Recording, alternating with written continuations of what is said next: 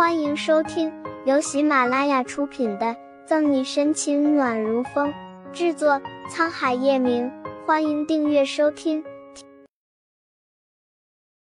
第六百六十章，这不是我们不可能没有下招的人。张泽浩后面的男人冷汗涔涔，连忙解释，恍如没有听见。张泽浩没有说话，阴暗的目光依旧一眨不眨的盯着屏幕上的沈西。呵呵。这些人都错的离谱，接触这么久，他太了解这个女人了，不可能没有下招。倒是左心言还是一如既往的蠢，现在得意洋洋，等会儿他才知道什么叫打脸。张泽浩摩挲着尖削的下颌，视线最后落在散发着暗夜尊贵的叶晨玉身上。叶晨玉，好戏还在后头，咱们慢慢来。沈队长，电话打通了。你还有什么好说的？现在总该可以证实我们说的话是真的了吧？可以履行约定了吗？大家挂断电话，喜上眉梢的要求沈西履行他说的话。事态急转，叶老太太和顾春寒有点急，相互对视一眼，然后选择相信沈西。杨菊焦急万分，又见沈西淡漠如水，深呼吸一下，保持从容。叶晨宇深谙的眼底充满了平静，他从未对自己的小野猫产生丝毫怀疑。胜券在握的左心言用余光打量着沈西和叶晨宇，心里扭曲到极致，手心攥紧，尖细的指甲嵌入也不知疼意。顾青到了吗？清晰听见谭维接了个电话，沈西回头问：“来了。”谭维点点头，以为沈西后悔了。人群躁动不安，甚至有几个开始声讨。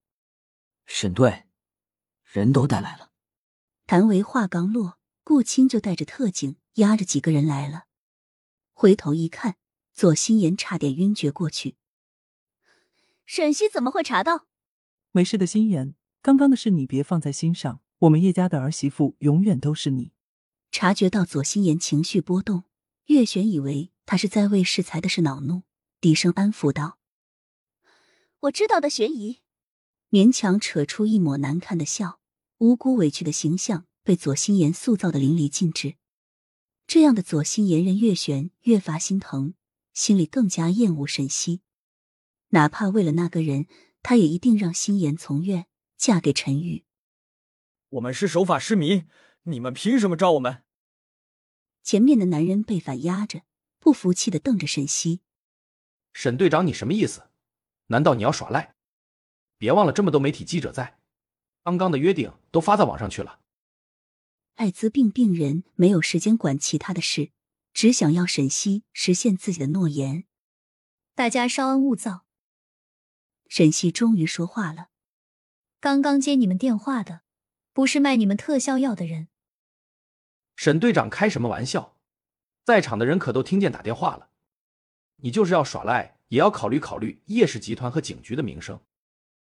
之前反驳沈西的男人接收到左心言暗示的眼神，顶着叶晨玉晦暗森然的目光，又发声：“是啊，沈队长，刚才你还言辞凿凿，现在你就翻脸不认人。”一人开头，大家都不淡定了，依旧没有丝毫慌张。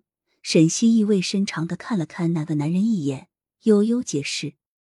我提出这个诺言，到你们开始打电话，中间过去差不多半个小时的时间。就是这半个小时，让有心之人利用，找了黑客对你们的手机植入特殊代码改号，故而你们拨打出去的电话号码都是这几个人接的。我认得他，外号方老板，是电话诈骗集团的人。去年组织被端掉后，逃跑在外。曾经做过菜商的王远江。一眼就认出了不服气的那个人。所谓的菜商，不是菜市场买菜的普通人，是网络诈骗流水线中一个非常重要的环节，专门倒卖公民个人信息的人。不会吧？会不会是你看错了？有人不死心，就知道大家不相信。幸好沈队有先见之明，这是录像。沈西一而再再而三的被怀疑，谭伟早就看不下去了。拿着视频站出来。本集结束了，不要走开，精彩马上回来。